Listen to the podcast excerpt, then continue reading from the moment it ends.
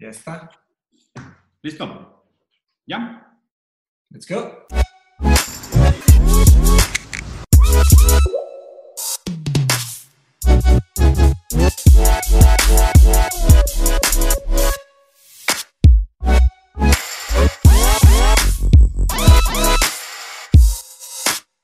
Hola a todos, bienvenidos a otro programa de Rosarín Bros. Eh, hoy tenemos a un invitado especial que ya había estado con nosotros y justo porque dijimos algo que le molestó, nos dijo, quiero volver al programa.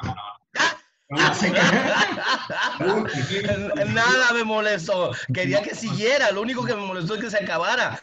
Porque la plática estaba muy padre. Solo faltaron los martinis. Qué bárbaro. Sí, sí. No, y de hecho, de hecho leí por ahí un- algunos comentarios de que, de hecho, en diferentes videos que decía, oigan, siempre dicen que van a regresar y que deberían entrar y nunca regresan. Pues órale, que se vea. Pues aquí está. Aquí estoy. Campeón y paladín de Pro Wrestling Brothers. La historia no ha terminado, la historia es un continuo bien interesante, que de hecho, justo, justo creo que por ahí me gustaría arrancar, Raúl, y digo, aprovechando tu, tu expertise y tu experiencia, la verdad siempre es un gusto conversar contigo. Eh, Así es, igualmente. ¿La historia es una ciencia? La, la historiografía sí cae dentro de lo que es un rubro de la ciencia, porque es, y de hecho es la pregunta que hicieron, nos estaban debatiendo en la, en la última cápsula, que se me hizo muy padre, y por eso yo dije, yo quiero, yo quiero, y le empiezo a hablar a la pantalla. Este, sí puede ser una ciencia, pues tiene herramientas, herramientas empíricas para poder medir. Ahora, desde un punto de vista psicológico, ya empieza a ver, pues es que todo lo que es la experiencia humana tiene una subjetividad, una dimensión de subjetividad, y tienes razón. Sin embargo, eh, como algo exacto puede ser incluso lo que son los hechos, los hechos que ocurrieron. Una manzana se cayó de un árbol. Lo estoy viendo, se registra el sonido, se ve, es empírico, e- es algo innegable. Cuando estamos hablando, la manzana se cayó del árbol como una manifestación contra el imperialismo, esa es otra cosa. Es esa es otra interpretación. Este, y las interpretaciones, la historiografía va a estar haciendo una comparación de las distintas historias que existen, de las distintas narrativas, para poder definir un poquito más allá de lo que son los hechos, los contextos. Entonces, este es, es algo que sí puede suceder. Una noticia, por ejemplo, que ahorita me, me metí porque hay, hay ciertas fuentes periodísticas que a mí me gustan mucho. A mí me gusta el país, pero son súper ine- ineficientes para poder comprar la membresía y eso es una porquería. Eh, la vanguardia de Barcelona me gusta mucho, pero ahorita me doy cuenta cómo puedes crear una objetividad muy grande alrededor de los hechos con lo que es Reuters y Associated Press. Con lo que son eh, wire services, están magníficos porque son precisamente lo que te dice objetivamente que ocurrió. No dan una opinión y que aquí hay manifestaciones en contra, manifestaciones a favor. Es, estos son los hechos. Es igual con la historia, te pueden decir de los hechos y luego ya interpretándolo puedes encontrar un, un- un- un símbolo, un, Mira. significado. Y te planteo, y te planteo por qué. Y de hecho creo que justo por ahí va el tema que me gustaría platicar hoy con ustedes y creo que o sea, todos tenemos algo padre que aportar. Son dos cosas. Justo ayer estuve repasando a Aristóteles eh, en una clase de, de historia de la filosofía y estaba, estaba viendo sobre los tres tipos de retórica, ¿no? O sea, el, el, el La poética. judicial, que es Ujú. que juzga, el discurso descriptivo sensible y el deliberativo, ¿ok? Y lo interesante es una analogía que hace Aristóteles hablando de que el discurso judicial se aplica al pasado, porque tú puedes juzgar algo que ya sucedió, porque son Ujú. hechos, no puedes cambiarlos. O sea, puedes cambiar la interpretación, lo que tú quieras, pero lo judicial se aplica más sobre el pasado. El presente es Deliberativo. se, se siente, se percibe, ¿no? Y el futuro se delibera, porque Ujú. es abierto a posibilidades, es impredecible, ¿no? Ujú. Sí. Entonces, justo en ese, en, ese, en ese punto, quería platicar con ustedes sobre una premisa que es la cueva platónica mediática. ¿ok? Que es de la misma manera que nosotros, o sea, entendiendo la alegoría de la cueva de Platón, ¿qué tan parecido es la manera como nosotros hoy entramos en contacto con el mundo a través de los medios, como si fuera una, pues es un- una reinterpretación de una cueva platónica mediática, porque pues a fin de cuentas es, oye, pues yo estoy viendo aquí una noticia de algo que pasó con George Floyd en Estados Unidos y estoy viendo una noticia sobre la guerra de Libia, de, de Libia y Siria, lo que tú quieras, y aún, aún, aún así con lo que dices de estos recursos tipo Associated Press y Reuters, que te dan como una postura supuestamente objetiva de lo que los medios están planteando, esa objetividad, pues me parece un poco sobreprometedora. O sea, a lo mejor es menos, menos parcial, a lo mejor es un poco más imparcial que ver un medio sin entender su agenda política, su agenda ideológica, quién lo fondea, la postura subjetiva de la persona que escribió la noticia, cuáles fueron los elementos en los cuales se decidió enfocar. Entonces, obviamente hay mucha subjetividad que aún así es difícil de quitar. Y esta supuesta objetividad mediática que es, oye, pues yo te estoy dando los hechos como son. ¿Como son? Bueno, es de que ahí este, lo que estás usando de comparación de la, de la cueva o de la caverna, de donde el conocimiento nada más puede ser una sombra y no el conocimiento mismo, el conocimiento puro. Eso siempre nada más estar viendo sombra, una sombra sobre lo que es la, la muralla de, de, la cueva o la caverna. Es, es algo donde te invitan, entonces o abre la puerta a decir, entonces no puedes nunca conocer nada este, todo lo que es tu entorno es una subjetividad y de, una, de una, un constructo que tú hiciste eh, en tu propia mente y que como no estamos vinculados, tú estás este, manejando de esa manera. El problema que estamos viviendo ahorita en el mundo de la posverdad y el mundo de la posverdad dice es que no puede haber verdad. ¿Por qué? Porque todo es sujeto a una interpretación, todo es sujeto a una algo que está por detrás de, de, todo que no lo podemos entender. El problema de eso es que con eso desacreditas todas las bases empíricas de lo que es nuestra vida, lo científico. Dices, es que realmente no podemos, eh, ¿has visto un átomo? ¿Sabes que existe un átomo? ¿Lo has visto? Dices, pues no, pero es la base de la construcción de. Entonces, eh, aquí lo que a mí me da mucho miedo, digo, es cuando empiezan de repente en situaciones como estas, por ejemplo, ahorita estaba hablando con Mateus de lo que es este, la, situación en Estados Unidos y cómo fue un efecto dominó en el resto del mundo ante la injusticia y los abusos policíacos. Este, todo es, me hizo magnífico porque no es nada más un fenómeno norteamericano, es un fenómeno global y sobre todo un reflejo de la vulnerabilidad de ciertos sectores ante todo eso. Entonces, ahorita vamos a eso. Pero aquí empezamos a ver cómo dicen, no, es mentira, no, no está ocurriendo. Güey, espérate, la prensa internacional lo está reportando. Es una conspiración de todo el mundo. Güey, una conspiración, más de cinco no se ponen de acuerdo ni para una carne asada. Van a poder hacer una conspiración global. Este, y aquí, aquí el problema de esto nada más eh, me da mucha, mucho, mucha preocupación, que la gente empiece a preocuparse de que todo hay algo oculto, todo tiene algo de ese.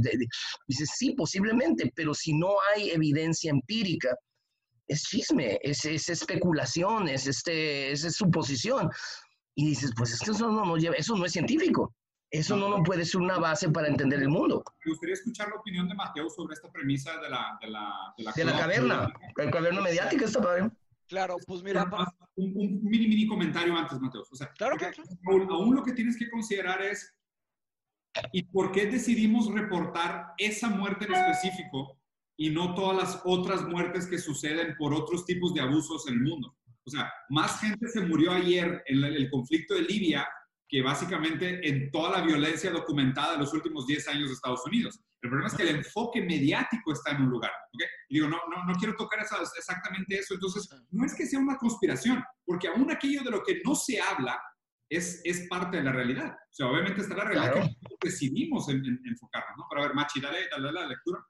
Sí, claro. Eh, mira, para que hablemos el mismo idioma, digo, es, tradición del programa de que para que todos que estén escuchándonos, que, que no saben, por ejemplo, qué es la caverna de Platón, nada más voy a hacer un pequeño preámbulo. Y después me voy a meter un poquito más profundo en lo que es la caverna platónica, ¿no? Porque está la, el entendimiento superficial, pero luego está más profundo que Platón nos presenta no solo su teoría epistemológica, sino que su teoría metafísica. Ambas las presenta. Y también su teoría estética y también su teoría ética. Todo lo presenta con la caverna de Platón. Por eso es un mecanismo tan fascinante. Eh, la caverna de Platón eh, la voy a resumir eh, muy brevemente. Básicamente, Platón nos dice, imaginémonos que están unos prisioneros que están adentro de una caverna y desde que nacieron están adentro de esta prisión, desde que son bebés, ¿ok? Ellos solamente están eh, parados adentro de una caverna, viendo hacia una pared desde el nacimiento. Tienen... ¿Eh?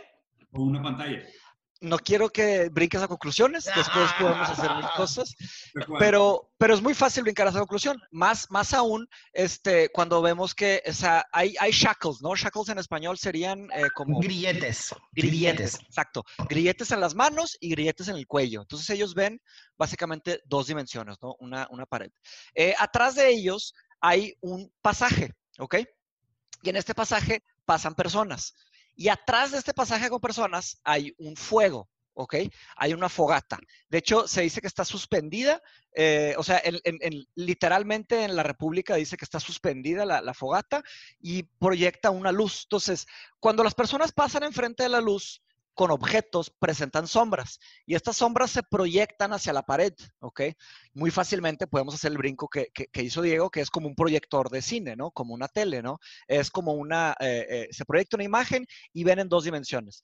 Eh, Platón nos empieza a contar esta historia en el libro 7 de la República y después cuenta, dice, empieza a hacer preguntas, ¿no? Es un experimento mental.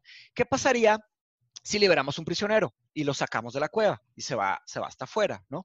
Eh, ¿Qué es lo que haría? Después de vivir toda su vida dentro de la caverna, sale afuera y empieza a ver otros tipos de cosas. ¿Por qué uso la palabra cosas? Porque se empieza a dar cuenta que adentro estaban, eh, o sea, lo que él veía en realidad eran sombras, ¿no? Entonces se sale y ve un árbol. Entonces ve el árbol y voltea a un lado y hasta la sombra del árbol. Entonces entiende que lo que él estaba viendo toda su vida eran simplemente sombras. Entonces él ve, se puede decir fácilmente que es una verdad superior. O sea, él entiende que el objeto es más importante que la sombra, ¿verdad? Después él empieza a investigar, mete las manos al agua, ve la naturaleza, ve los animales. O sea, una cosa es la espacialidad también que nota. O sea, de dos dimensiones pasar a tres dimensiones. Imagínense cómo es la estructura mental de una persona que ve en dos y luego pasa a ver tres dimensiones, ¿no? Es algo muy, muy pesado. Entonces, continúa Platón, hasta que habla que ve las diferentes cosas y hasta que ve el sol. O sea, ve el sol, ve la luz y entiende que es el día y la noche y así se va, ¿no? Va, haciendo conocimiento. Eh, para entender, lo bueno, a fin de la última parte de la, cueva tiene que ver con la ética, ¿no? Eh, dice, plantea Platón una pregunta. Eh, esta persona después regresa a la caverna, ¿ok?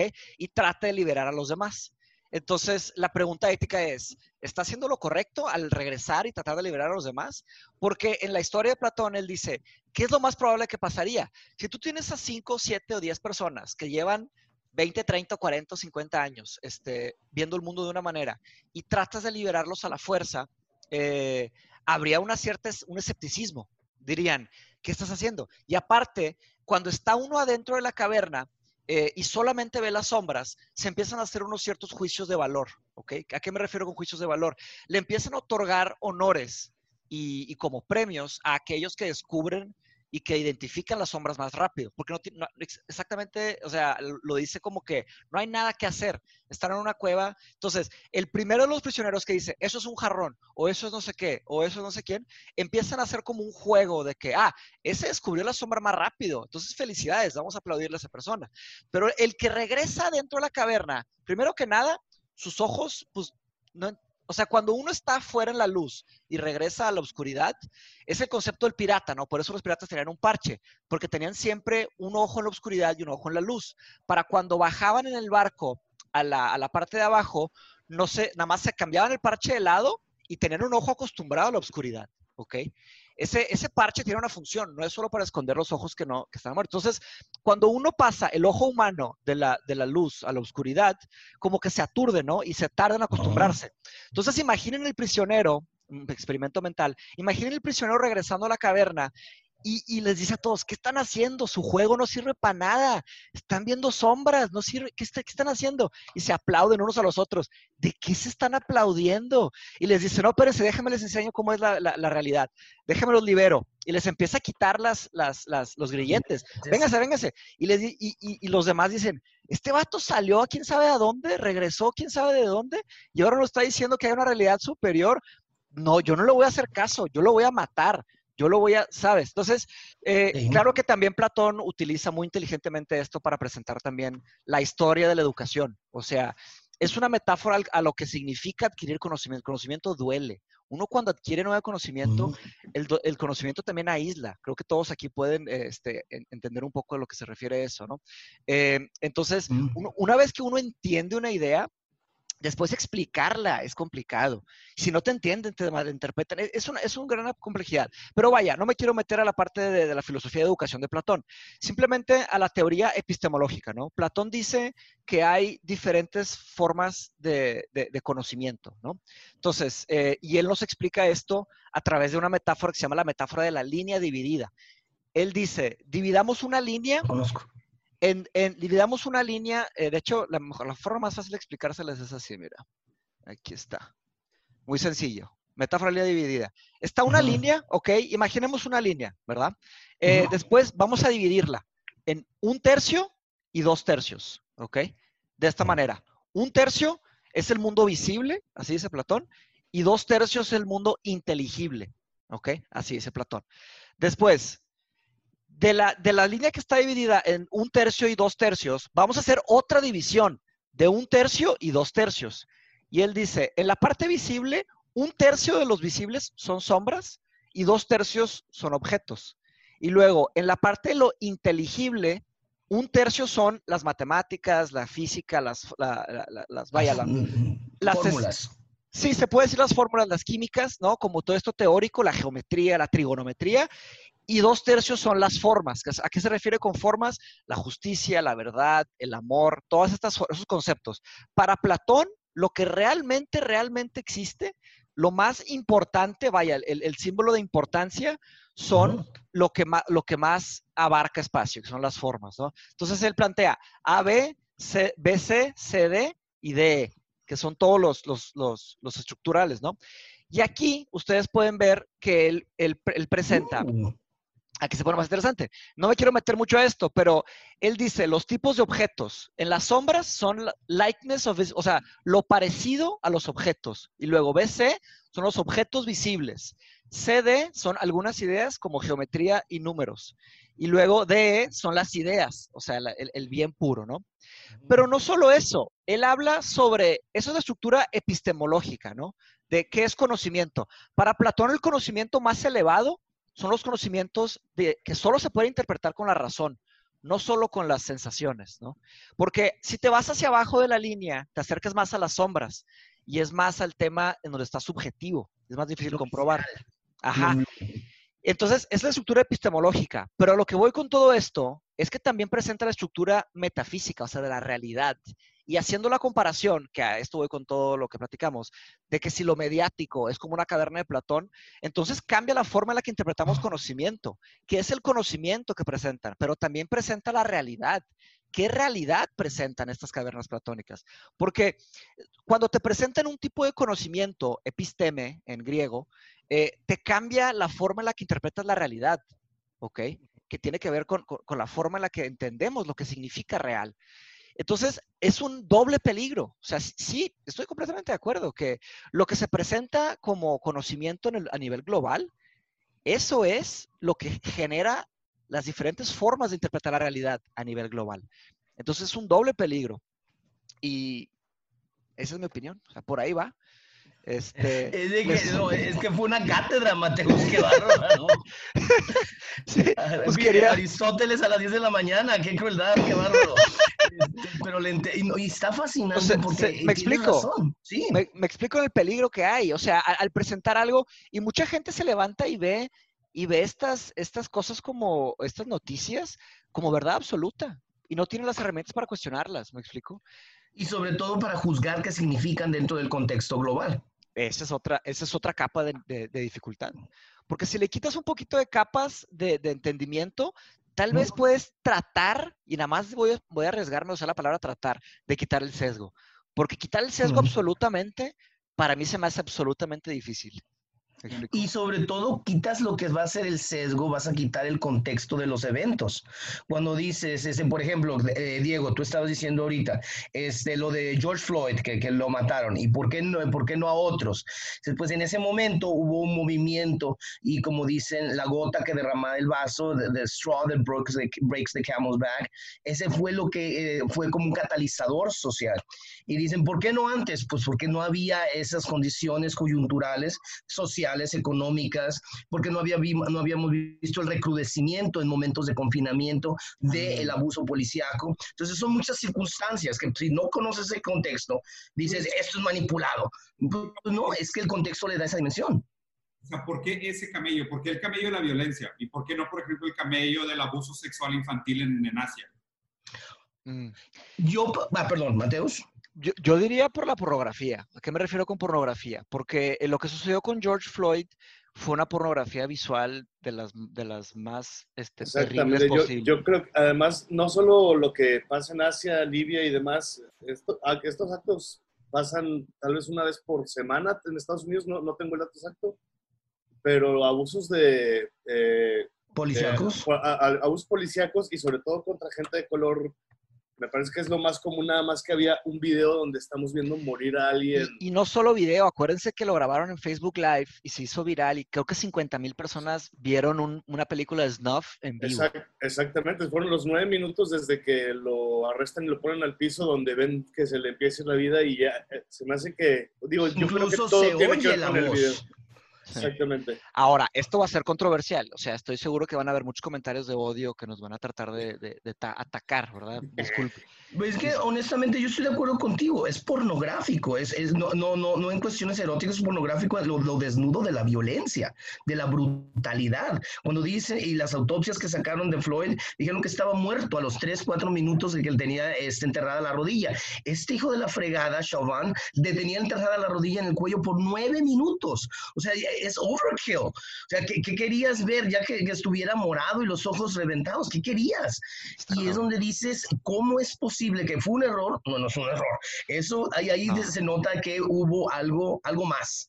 Este, porque ni un ser humano de repente eh, que no pretenda dañar a alguien, le entierra la rodilla a alguien en el cuello y después de que dice, I can't breathe, ¿por qué sigues?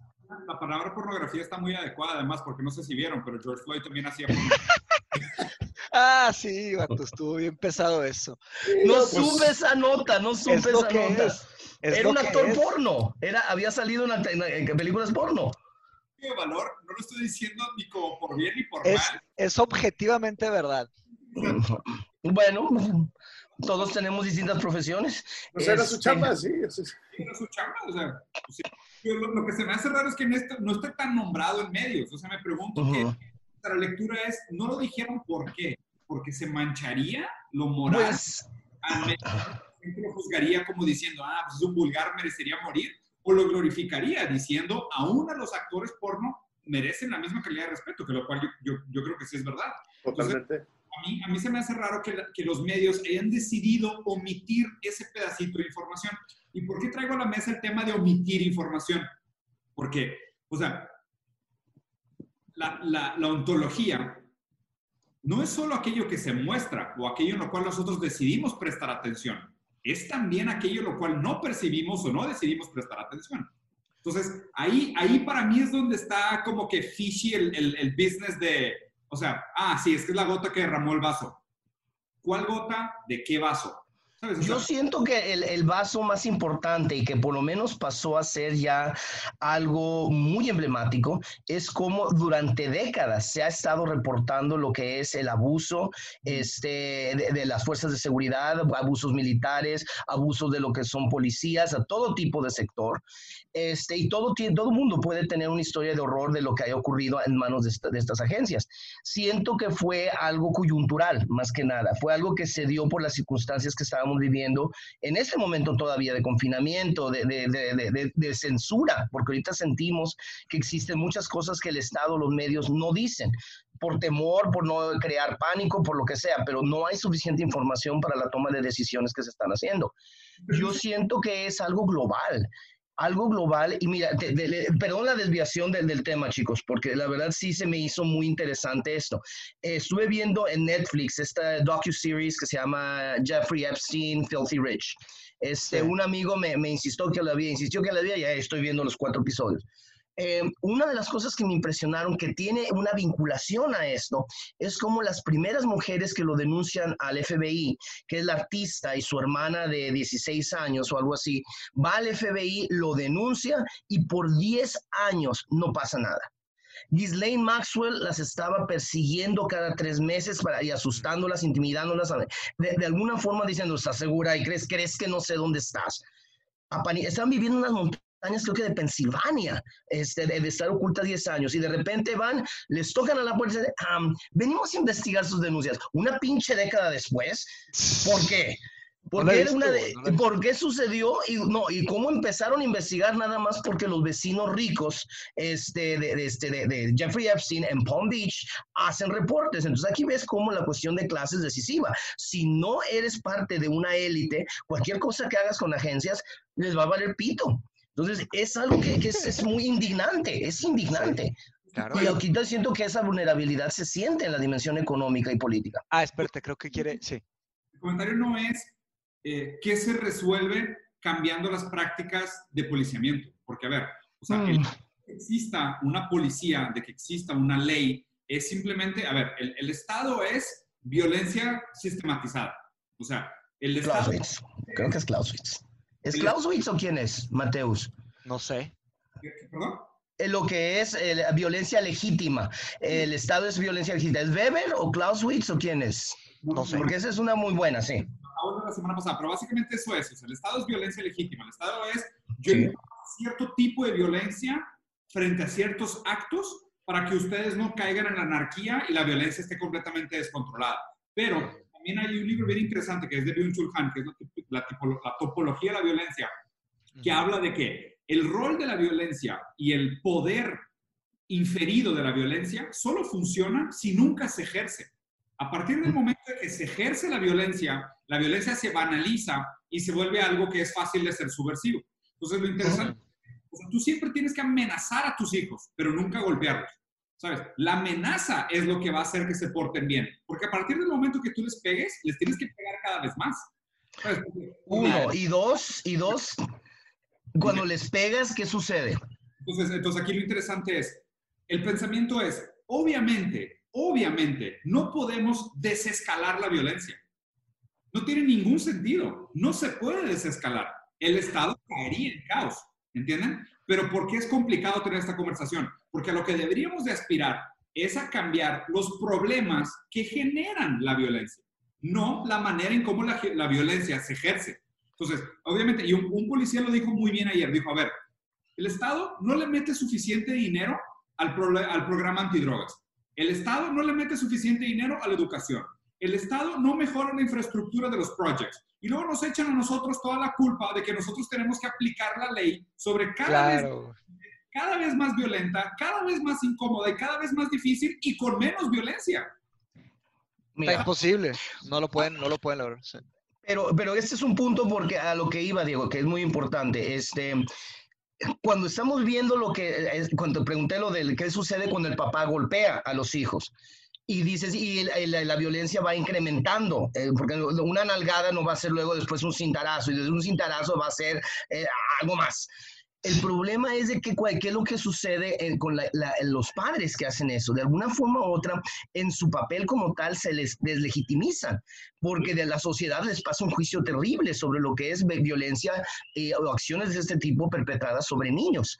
Lo mismo aquí, si un Estado empieza a perpetrar violencia al calibre como le estaba proponiendo este tarugo en la Casa Blanca, eh, de alguna forma u otra lo que quiere promover es deslegitimiza al Estado. Cuando el Estado empieza a disparar, y a dispersar a, este, manifestantes en ejercicio pleno de su First Amendment eh, rights, de, libertad de expresión, donde dicen los disperso porque son incómodos, los disperso porque estás gritando consignas, los disperso, bla, bla, bla, y luego lo niega incluso casi casi está con la, la, frase porfiriana de, o porfirista de mátenlos en caliente, dices, te deslegitimizas como actor político, como institución y como Estado mismo. Imagínense lo que hubiera sido de ciudadanos heridos de bala, desangrándose enfrente de la acera en Pennsylvania Avenue de la Casa Blanca.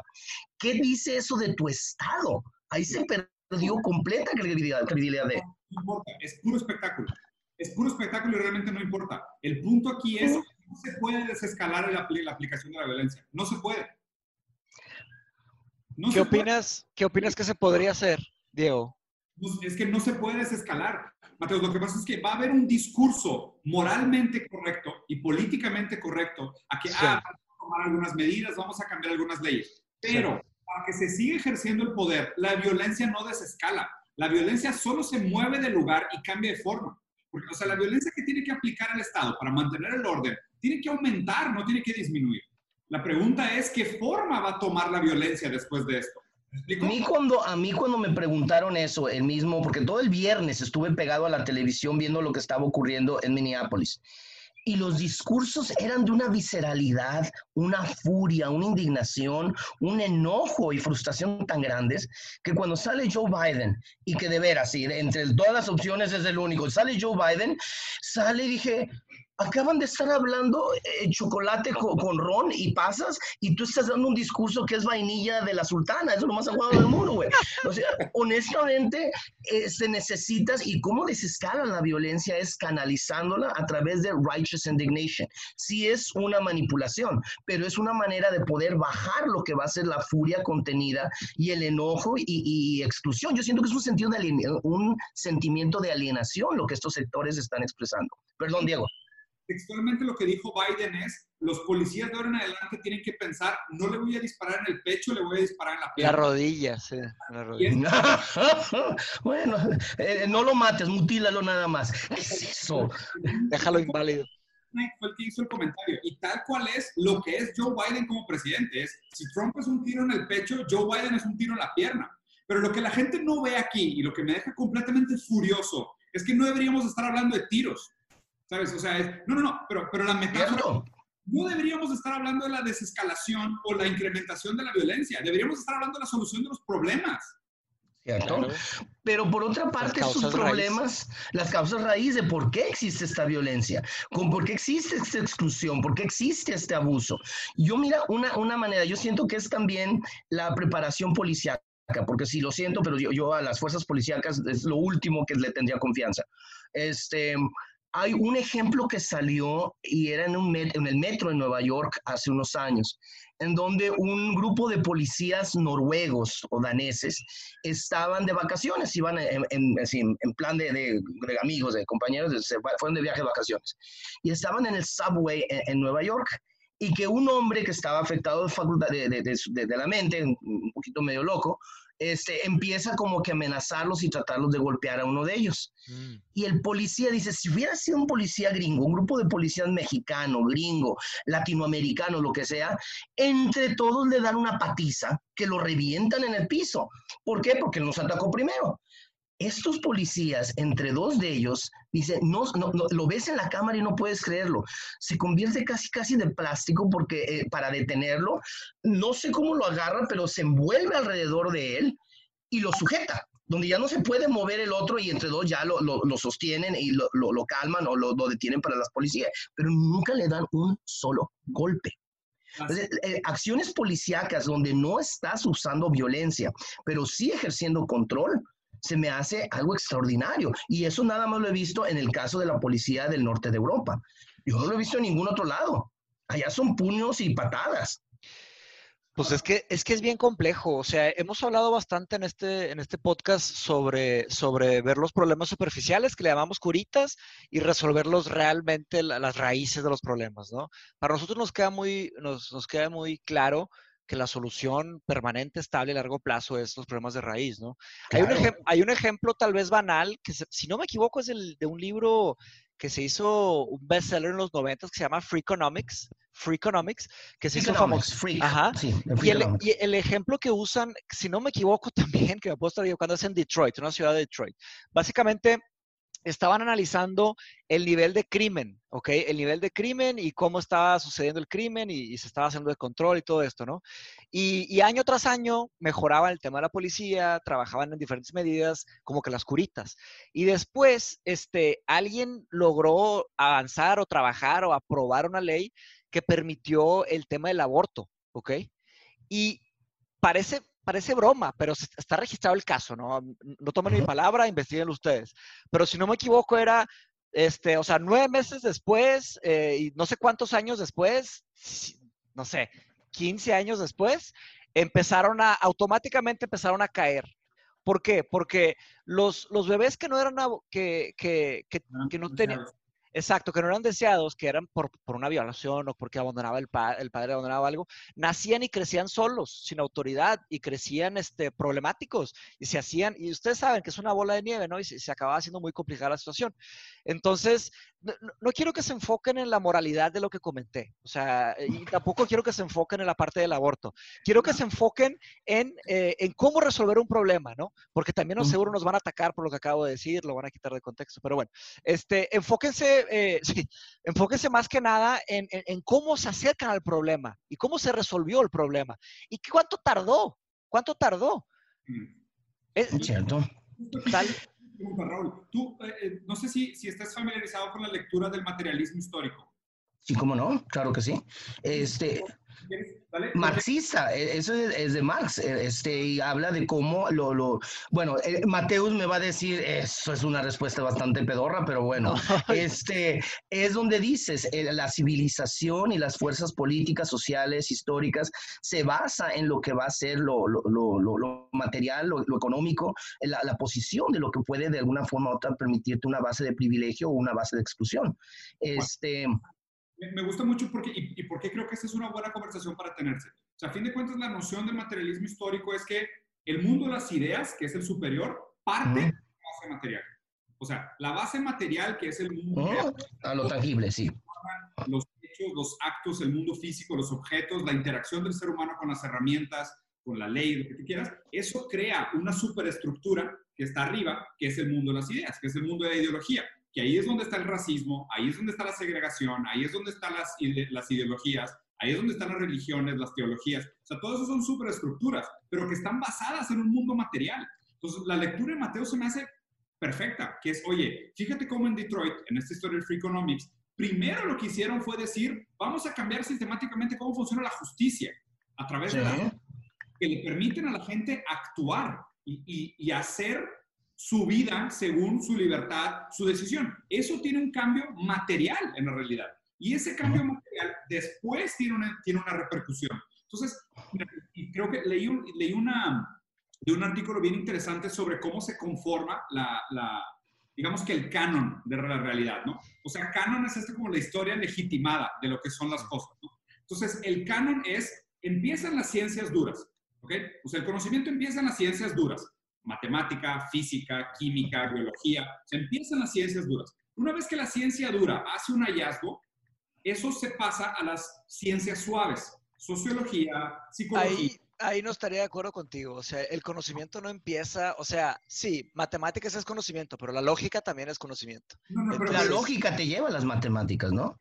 La, matemática tiene lógica, pero muchas cosas tienen lógica, no solo las matemáticas. Pero, pero ¿por qué ¿por qué viene este planteamiento del materialismo histórico? Entonces, es ciencia dura, entonces vamos a suponer, descubrimos que, oye, ¿sabes qué? El, el, estímulo que tú le das a la piel provoca dolor que detona no sé qué en tu cerebro. Entonces, ah, decidimos que aplicamos esto en sociología y decimos, resulta que estamos buscando maximizar el placer y minimizar el dolor. Perfecto. Entonces, la maximización del placer, minimización del dolor, eso ya es una aplicación sociológica o psicológica de un campo de la ciencia.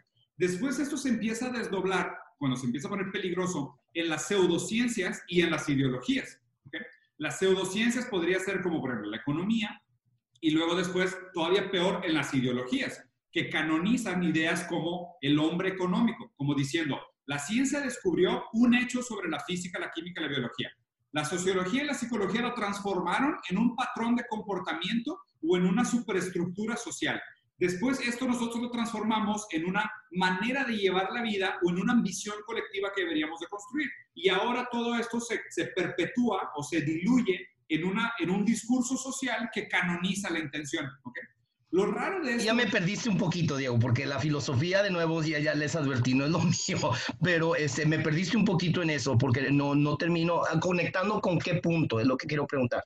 Es, si nosotros no hacemos un cambio material, es muy difícil hablar sobre cambios ideológicos.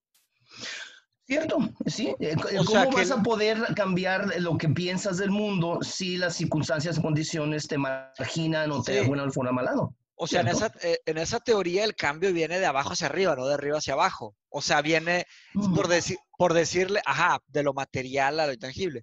Eh, pues habría, híjole, es, muy controversial pues, decir todo esto, porque pues también es, es difícil negar que, que, muchas ideas o visiones intangibles producieron cambios físicos. ¿Estamos de acuerdo? Sí, sí, sí, pero porque es dialéctico. O sea, es, dialéctica materialista. O sea, es, es, que, por ejemplo, lo que ahorita estaba de decir, eh, hay pocos momentos donde la ideología cambia el material. ¿Entendí bien o escuché mal, Mateus? Pero por lo mismo es dialéctico. O sea, es dialéctico en el sentido de que primero el mundo material le da lugar a un... Dije algunas veces. Ah, algunas, ah, ok, entiendo. Es de que, por ejemplo, los eventos que vimos en Estados Unidos, perdón, Diego, adelante, te estoy cortando. Son momentos, es como que me imagino. Yo crecí negro, pobre, segregado, sin educación. Estoy en este canon, lo cual me creó una superestructura. Este una visión del mundo. Estructura, a lo mejor a mí, en mi contexto individual, por las situaciones y las cosas que yo viví, yo decidí, ¿sabes qué? Me voy a volver el abogado más chingón de Harvard y voy a pelear en la Suprema Corte para cambiar una ley para permitir el aborto en el gueto. Y ese cambio en la superestructura material va a cambiar, ahora, ahora le toca, por eso es dialéctica, o sea, porque es primero lo material cambia la superestructura, luego la superestructura tiene un efecto sobre lo material y luego otra vez lo material conforma un nuevo set de superestructuras. Es que, por ejemplo, en ese, en ese razonamiento, hay nada más lo, que le digo, yo, yo lo, lo, que veo, en ese razonamiento tienes que ver cómo las ideas de ese hombre de poder superarse o superar sus condiciones ilimitantes son ideas que vienen para decir, puedo crecer, puedo hacer esto, puedo ver qué sucedió en algún otro lado con otra persona, pero es algo donde, este, si digo, las ideas pueden cambiar lo material. Claro que lo material te va a dar una visión del mundo y te va a crear una base para poder tú decir, eso es lo que yo siento, es lo, lo, más importante, como yo entiendo ese mundo, esa sombra en la, en la pared de la caverna. Pero yo siento que muchas de las ideas, porque para mí es lo más importante de todo esto, una idea que fue tan coyuntural en ese momento, que es la exclusión, la fragilidad, la vulnerabilidad de sectores, de, de, nada más en América Latina, en el mundo emergente, van a ser más de 1.500 millones que están fuera de la jugada económica y que viven de, las economías negras o de, la pepe, de, pepenadores, es de que viven en economías tan frágiles que dices, ay, güey, te quedas un mes en tu casa, ¿qué, voy a comer? Es que de, qué voy a vivir? ¿De qué voy a pagar cuentas? ¿De qué voy a pagar? Esa fragilidad se refleja también en acciones de lo que es este, el, el Estado y el Estado ahorita está impotente ante ante todo. E incluso las ayudas y el asistencialismo que están dando es algo que no los va a sostener por, por el próximo tiempo para una recuperación. Definitivamente. Entonces, esas ideas para mí es, ¿y ahora qué vamos a hacer? Machi, ¿cuál es tu lectura de esta historia del, o sea, de la superestructura que se alimenta sí. no retroactivamente? Porque Mira, metáfora del martillo, ¿no? Honestamente tendría que estudiar ese tema más a profundidad. Yo, yo honestamente no he leído lo suficiente como para opinar. O sea, lo, lo que dices tiene coherencia. O sea, sí, sí, sí, vaya, tiene, tiene validez, o sea, tiene lógica. Habría que, habría que meternos un poquito a la literatura primaria. ¿A qué me refiero con literatura primaria? Leer Marx, leer Heidegger, o sea, leer todos, pero también leer, leer Hegel, claro, leer, leer, pero también leer Berkeley. Eh, Berkeley tenía, eh, Berkeley decía, es, es radicalmente eh, racional, o sea, Berkeley era completamente, o sea, todo lo que existe son las ideas. Digo, yo, yo ni siquiera me he metido. Digo, lo que te digo sería, si, si, si, fuera meterme a este camino intelectual, o sea, esta, explorar esta curiosidad intelectual, es el camino que yo seguiría. Eh, hoy por hoy lo que dices es coherente, o sea, lo que estás diciendo básicamente es que no necesariamente las ideas son lo que cambian, las ideas vienen de algún lado, vienen de una realidad. O sea, la realidad hace un contexto, este contexto hace que la persona crezca y quiera tener esas, esa intencionalidad de crear ciertas ideas, investiga a través de su vida, hace la idea y con la idea hace el cambio y luego el cambio, hace un cambio, al, es como, pues, como un ciclo, ¿no? Eh, y digo, aplicando a, aplicando a Platón, por ejemplo, Platón, digo, hablando de Platón la persona, no la obra. Platón, se puede construir un argumento de que Platón básicamente decidió meterse a la filosofía por la muerte de Sócrates. O sea, o sea porque Platón era un aristócrata, él tenía todo lo que necesitaba en bienes eh, físicos y tradicionalmente en Grecia lo que hacían en esa época era los que tienen esas, esas, esas vienen de esos lugares políticos o económicamente prominentes, se van a la política automáticamente, quieran o no quieran. Platón, como un acto revolucionario, cuando, cuando matan o se, o se decide morir Sócrates, eh, él, dice, de alguna manera. Eh, es un tema más largo que podemos platicar después, pero básicamente Platón dice no, ya no quiere, Platón ya no quiere eh, meterse a la política. No solo por eso, hay muchas otras cosas. Platón ya era estudiante de Sócrates, ya tenía todo esto, pero y, la academia, no sé exactamente si la academia empezó después de que muere Sócrates o antes, pero vaya, todo el trabajo de Platón a, gran escala, lo que conocemos, la República, todo eso fue escrito post Sócrates. Entonces, si quieres aplicar la teoría del, del materialismo histórico, ideas platónicas nacieron de cierta manera de lo que sucedió en la vida de Platón. Pues también como decía Nietzsche, toda la, historia de la filosofía es una historia de autobiografías, ¿no? O sea, ah, se, desconectó ahí un poquito. Ahí está. No, no, ya se escucha bien, se cortó un segundo. Se escucha perfecto, se escucha bien. Ya. ahí está la pregunta interesante. Y de hecho, fíjate que cada vez más estoy como fascinado por esta idea de entender este como, y, y no tanto que sea un círculo, es una elipse, es como si fuera un resorte la historia.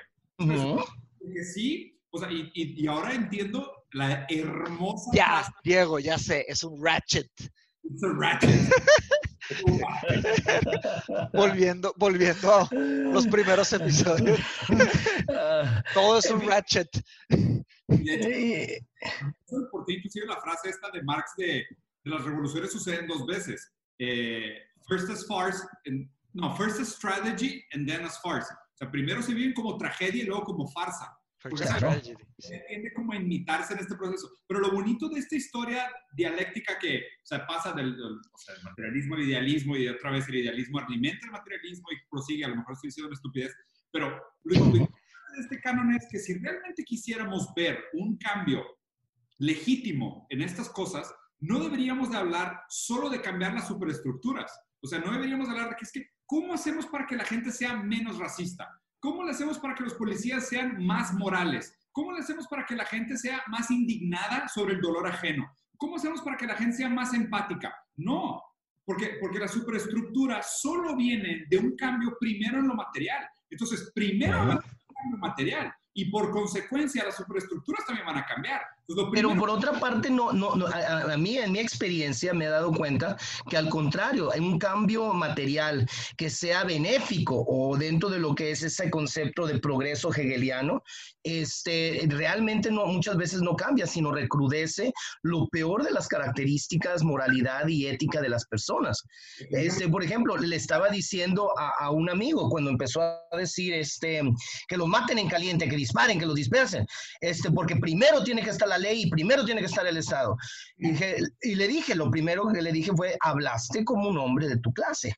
Hablaste de un hombre que no tiene ninguna base de concepción de injusticia porque no la has vivido. y ahorita es donde, y es de cómo vas a poder, y al contrario, el privilegio tiende a hacerte increíblemente autoritario y opresivo ahí no nos vemos que digamos, si yo soy libre, quiero que otros sean libres. No. ¿Sabes qué me preocupa más? Me preocupa más que digamos, vamos a ponerle una muleta o ponerle una prótesis nueva a este problema. Es, una curita. Una curita. Sí. Me preocupa todavía más que, les, que, que le estemos buscando otra curita. Porque, o sea, es de nuevo, el cáncer está en cuáles son las condiciones de desigualdad e injusticia en la que crece esta gente para estar sistemáticamente segregada, discriminada criminalizada, ¿sabes? O sea, injusticiada. ¿Cuáles son esas condiciones que provocan sistemáticamente esta gente? Y nosotros lo que estamos proponiendo como solución es una curita más grande. No, de, hecho, un punto muy importante que no sé si los mencioné cuando estuve con ustedes la vez pasada, pero fue una estadística muy inquietante de cómo lo que permitía la idea de ese sueño americano, que fuese creíble y fuese algo universal, el sueño de que en, en un mundo de democracia, de ley, de justicia, puedas tú formarte a ti mismo, crecer con libertad y hacer tu propio futuro, hacer lo que tú quieras de tu vida y de tu persona. Ese es el sueño americano. Mm. Y la idea existía en eso que se centraba en lo que es movilidad social. La estadística que salió en el país hace unas, el año pasado, de hecho, fue como eso ya es un mito que nunca se da. No hay movilidad social. No hay movilidad social. Ahorita en España, en España, brincar de un sector trabajador a un sector medio toma 125 años. 125 años para brincar del sector trabajador a un sector de la clase media. En Estados Unidos son 155 años. Entonces, aquí estamos viendo, al destruir movilidad social, estás creando una coyuntura de, de, de, alienación, una coyuntura de, injusticia, de donde aquí es esto es lo que para mí refleja todo esto. Yo la pregunta que le quería hacer a ustedes, porque para mí, ahorita que dijiste la palabra, Diego, se me hizo extraordinariamente maravilloso, la palabra revolución. Lo que vimos alrededor del mundo fueron conatos de revolución. Yo tengo miedo de que en este momento sea un remanso de, paz, donde realmente la violencia va a seguir en escalada, porque se detiene en Estados Unidos, pero empiezan a, brincar en Francia. Y en Francia ves a los manifestantes y también son de color, son en sueldos de subsistencia, son muchas veces en servicios este, de, de, de salud, con esquemas de explotación. Dices, la mismo tipo de, estructura que tienen en, en, Estados Unidos está también en Francia, está ahí en todo el mundo. Con eso en mente, ¿qué le queda a un sector trabajador, un sector este, eh, popular como alternativa de futuro? Tú y tus hijos y tus nietos ya valieron. Yo tengo, tengo una pregunta, digo, ahora que estamos aquí con, con, un historiador y también volviendo un poquito al tema de la... No, no, historiador, trabajo la historia. Trabajas en historia, sí. Yo vi un video de, una, de un canal de YouTube que se llama Vox, no me sé sus tendencias exactamente políticas y no sé cuáles son sus intenciones de presentar las ideas de tal X, Y o Z. Es urdón, es, es urdón. Ok, pero, pero habla... izquierda, sí, sí, sí, izquierda. Habla, habla Vox sobre la historia de la policía este, la historia de la policía, la history of police, y se meten un poco en, Inglaterra, cómo empezó, y en Europa, cómo empezó, y qué eran los policías al principio, cuál era su trabajo, ¿ok? Y de cierta forma el trabajo, los y lo que dicen en el video, no estoy diciendo que es verdad absoluta, por favor investiguenlo, y por eso quería sacarlo con Raúl a ver si él sabía la, verdadera o la historia de la policía. Decía que los, los primeros policías los pusieron para proteger tierras, y para manejar esclavos, algo así, o sea, y luego... Mantener el orden, mantener el orden. Ajá, y luego, y estaría interesante estudiar, digo, a mí me fascinaría ver tal vez una pequeña línea del tiempo de para qué servía la policía y para qué fue sirviendo, cómo se fue transformando y a quién le sirve la policía, ¿sabes? Porque hoy por hoy, a, lo, que vamos, a lo que voy con todo esto es, sí, es, es, algo terrible lo que sucedió y el, el, cambio tiene que ser sistemático, tiene que ser de raíz. Estoy de acuerdo con ese comentario. El tema es que a quién le interesa que sea así. O sea, ¿a quiénes responden? O sea, ¿quiénes tienen las llaves? ¿Quiénes son los dueños de las puertas? ¿Me explico? O sea, o sea eh, yo creo que el cambio viene del dolor. O sea, uno si no tiene un dolor, uno no, no, no, no tiene la necesidad del cambio. Se queda, se queda sentado donde está. Y si, eh, a Mauri... sí, y, y, y, a quién le duele también importa un poco. O sea, ¿quiénes son los dueños de Estados Unidos? ¿Me explico? Voy, voy a intentar yo de hacer como una mini síntesis que voy a parafrasear súper mal de, entre dos artículos que leí. Okay. Uno, uno, déjenme les digo de quién es, porque de hecho lo guardé aquí en favoritos. Es de Mike Mullen, era el el rango más, no, no, me acuerdo exactamente el nombre, el rango más alto del ejército en Estados Unidos, y otro de Obama, este, y, y, más o menos hay una conclusión donde dicen que también mucha parte del conflicto viene de que a los policías, al simple policía de pie, al tránsito, le hacen creer que está en una guerra, en, en, su, en su propio territorio, en su propio país, contra su propia gente. Ellos están mentalizados desde, desde, las, desde la oficina de policía, decir, los que están allá afuera no, no hay piedad, son delincuentes, son terroristas, terroristas internos y... Son un cáncer. son un cáncer y, y, también ese es probablemente los cambios institucionales más grandes que tiene que haber. No, lo, que decíamos de, lo que decíamos de Amazon en el, en el episodio con, con Andrés, de que si los megacapitalistas y los megasocialistas están de acuerdo en que Amazon es un mugrero y está pasando algo parecido con la policía, los, los la ultraderecha o, los megaliberales anarquistas o los megasocialistas anarquistas, todos están de acuerdo en que odian a la policía, es que hay algo podrido. Algo claramente dentro, Es de que, honesta, ah, perdón, Diego. Escuché un dato ayer súper rápido que me dejó traumado, güey. 40% de los policías de Estados Unidos tienen reportes o demandas de abuso o violencia intrafamiliar. Sí. Pues las pruebas psicológicas, desde las pruebas psicológicas. Adelante, Raúl, adelante. No, no, es de que ahorita lo que, la pregunta que hiciste, lo que está diciendo a Mauri, tiene razón. La policía y, el, que, el que diga cómo de alguna forma u otra existe una em, falta de credibilidad, falta de apoyo, falta de, de, fe en lo que es una institución tan básica, es porque realmente se abrió esa puerta. Y ahorita quiero llegar a ese punto. antes que eso, tienes razón, en términos de la historia de las fuerzas policíacas, de, la policía, lo que eran guardias este, en los distintos este, estados este, monárquicos y eran guardias que preservaban el orden. Eh, llevarlo a lo que iba a ser era mantener la paz, los edictos, hacer respetar los edictos de la corona era cuidar propiedad. Muy importante que la propiedad se tenía que preservar ante todo. Y todo esto que vemos es, es, básicamente sí, y ahí es donde dije a Mauri tiene razón, una visión bastante izquierda, pero la realidad, se, instituyen fuerzas de seguridad para proteger propiedad. Eventualmente eso se transforma en, en esa frase de, de los, de, me encanta, de la policía americana, to protect and to serve. Y dices, ¿por qué? Porque las instituciones deben estar para el servicio del ciudadano que paga impuestos por ello, que tiene derechos y contrapesos frente al Estado. El problema de aquí es de que estas instituciones se convierten en, este, mm, en claustros, en, grupos tan cerrados, tan insulares, que fomentan eso, eh, que fomentan una cultura quizá un tanto podrida, una, una cultura muy corrupta. Mm. Y es que es una guerra contra el, el, crimen. Espérate, como dijo un taxista que me llevó una vez de que le estaba criticando a los militares en México, cuando dijo, ¿es por qué odio a los militares? Pues maestro, quieren más a México que a los mexicanos. O sea, mm. estás preocupado más por un abstracto que por vida humana. Dice, es que esa vida humana no merece. ¿Quién chingados dijo que no merece ah, un ser humano? A la madre, sí. Entonces, ahí es donde de, levanta indignación. Una de las cosas que a mí, y me encantaría escuchar el juicio de este policía de Chauvin, porque eh, sí, indudablemente lo hicieron, eh, lo que hizo fue un crimen bestial y, no, no hay palabras para mostrar realmente lo brutal que fue el, matar a este hombre. Y en cámara, que como dijo Mateus, es pornografía. Aquí estamos viendo cómo eso no viene de la nada. Si a mí me van a hacer chivo expiatorio por algo que yo hice, y tiene razón, lo hice a lo apechugo, pero si lo hice es porque fulanito de tal pone este clima, porque hay esto que dice el comisionado, esta es la misiva del gobernador, estos documentos que han creado esa cultura de victimización a los ciudadanos negro, pobre y, este, y, americano, mis, mis conciudadanos, de tratarlos como reces. Eh, porque dices, aquí no viene nada más de él, él es un fruto venenoso de todo un árbol. Denuncia con nombre, pelos y señales a quienes crean este ambiente.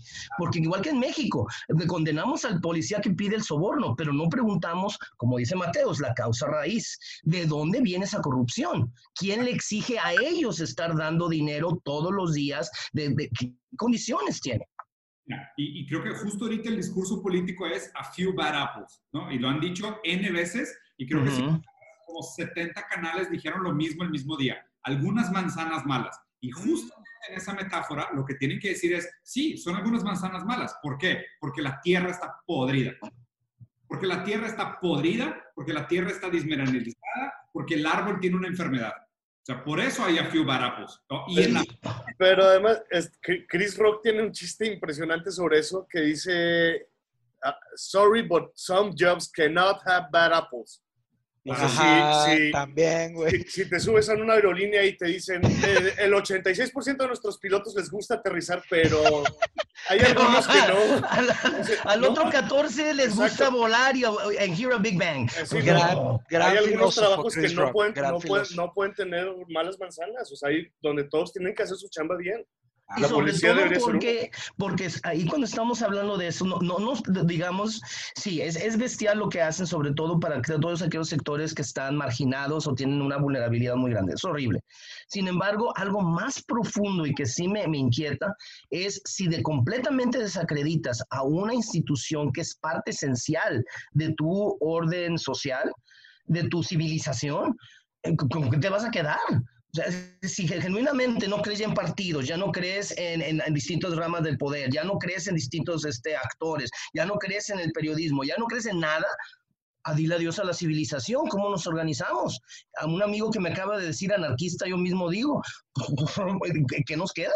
Todos están bien malas. El momento de establecer un canon ontológico es el económico.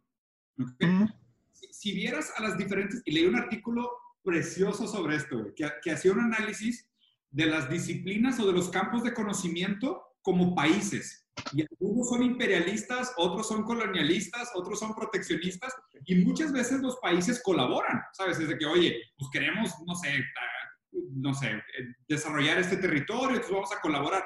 Y dicen que la economía es un campo sumamente imperialista, que lo que quiere es imponer sobre todos los otros cánones. Y básicamente lo que la, el, el canon de la, del, hombre contemporáneo es la productividad. Es la productividad y la competencia. Entonces, todo se explica a través de la economía. O sea, todo es, ah, es que dijo así porque estaba pensando en maximización de recursos, ¿sabes? Y todo lo explican en un canon económico. Y ahorita la economía tiene como esta batalla para desvalidar todos los otros cánones y todo lo quiere poner en términos económicos. O sea, vean lo que acaba de pasar con la pandemia. O sea, la pandemia la estamos analizando desde un canon económico, completamente, cabrón. Y es, y, llega al borde de lo absurdo y pues O sea, ¿cómo chingados estamos viendo una de las mayores crisis de sanidad de la historia y lo analizamos como, oye, pues, ¿cómo reaccionó la bolsa? ¿Cómo estuvo la economía? ¿Cuántas empresas quebraron? ¿Cuántos índices de desempleo? Güey, no es broma, lo grabé y lo voy a postear ahorita. Ayer en Fox salió una gráfica, y no es mentira, de cómo las últimas cuatro manifestaciones de Black Lives Matter tuvieron una influencia sobre el mercado de Wall Street.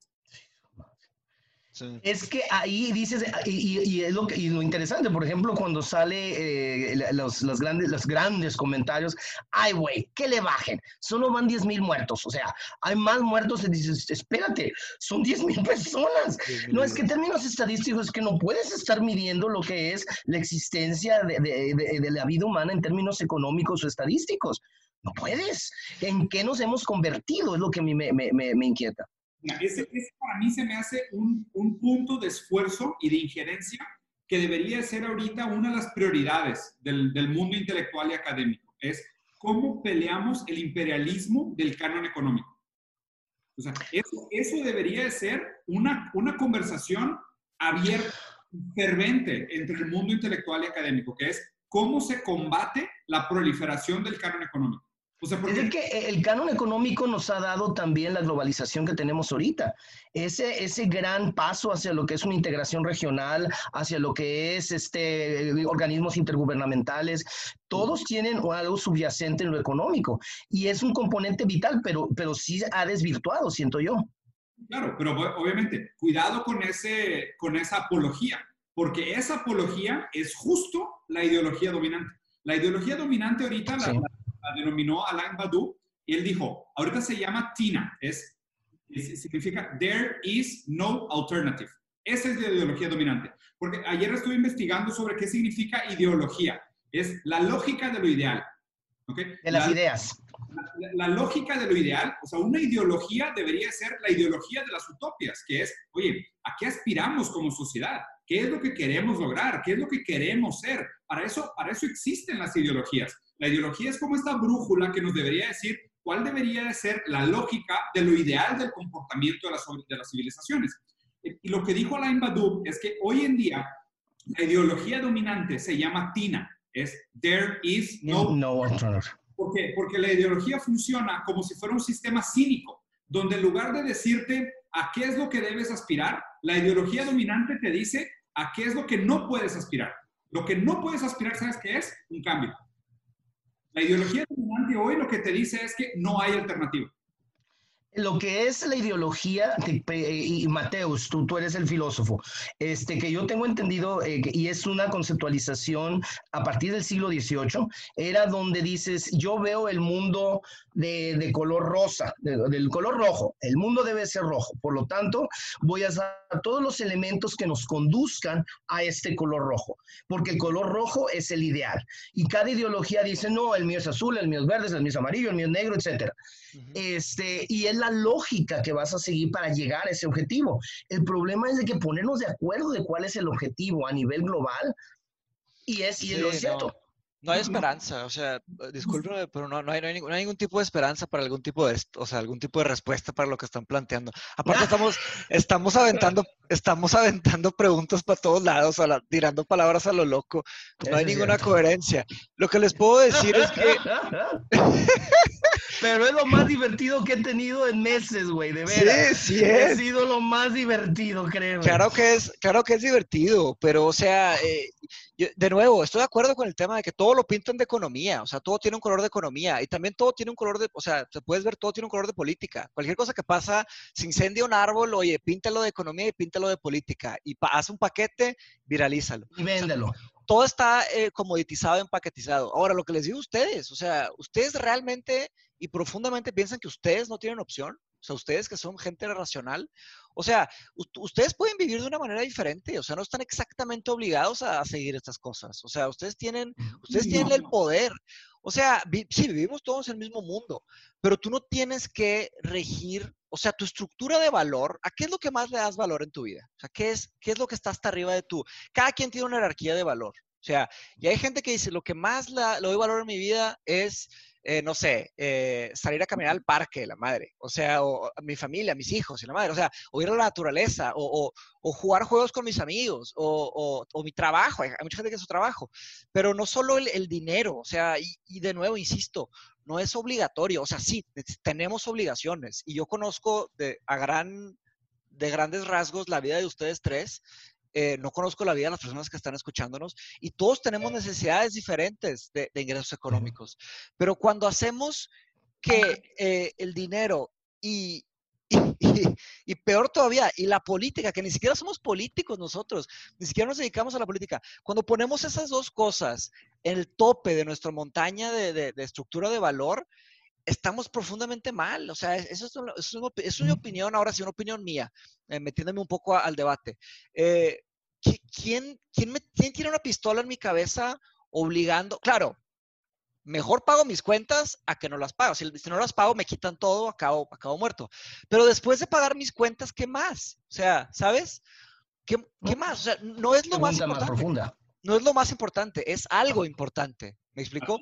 Y también Sí, para mí, y, yo creo que no debería ser así para todos. O sea, hay, hay mucha gente que vive bien. ¿Es que todos puedan de hacerse esa pregunta? Todos sí, definitivamente. O sea, claro, los, que, los casos que presento, los, los, los que están, haz de cuenta, o sea, no, los que están, haz de cuenta que nacen y se enferman y van a, y se mueren a los 10, 15 años, pues ahí son, son, son tragedias completamente terribles, pero hay demasiadas tragedias en el mundo. O sea, hay gente que le da cáncer, hay gente que le da ataques al corazón, o sea, hay, hay miles, millones o infinitos casos de cosas que le puede pasar a una persona. A lo que me refiero, a lo que me, a lo que me refiero... Y otras son innecesarias.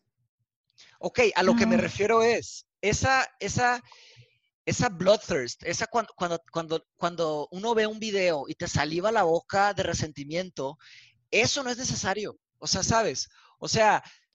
¿La indignación no es necesaria? ¿La qué? La indignación es necesaria. ¿Y qué tal la empatía por el dolor ajeno?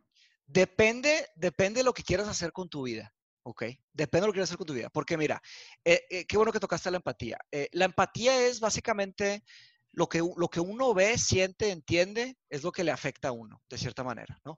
Eh, la empatía es un tema central en este tema de George Floyd. ¿Por qué? Porque, ¿qué pasa con la empatía cuando uno ve una muerte? Es el tema de Peter Singer, ¿no? El Peter Singer es el tema, si tuviéramos brazos infinitamente largos, podríamos sacar a todos los niños, ¿ok?